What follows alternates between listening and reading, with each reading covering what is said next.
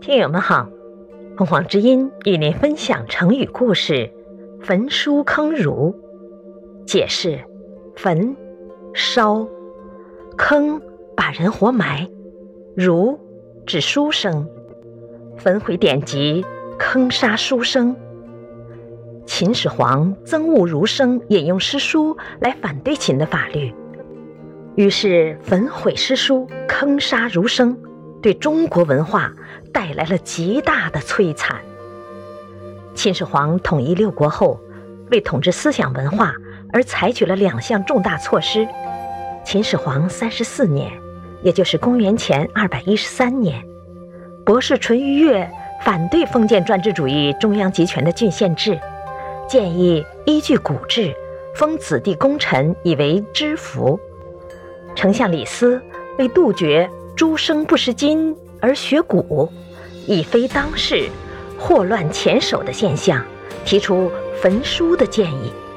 秦始皇采纳其建议，下令除秦国的史书、博士官收藏的图书和百姓家藏的医药、卜筮、种树等书外，凡列国史记、百姓私藏的诗书和百家语等，均限期交出焚烧。此外，还规定，有敢偶语诗书者处死，以古非今者诛，立见之不举者与其同罪，令下三十日不烧，情为成旦。焚书对古代文化典籍造成极大的破坏。次年，为秦始皇寻觅长生不老药的方士侯生、卢生。因难以继续行骗，便以始皇贪于权势，不可为求仙药为由，相约逃亡。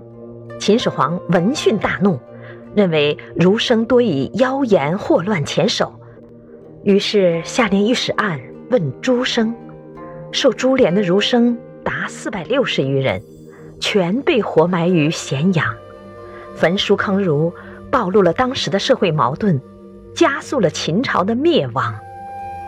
感谢收听，欢迎订阅。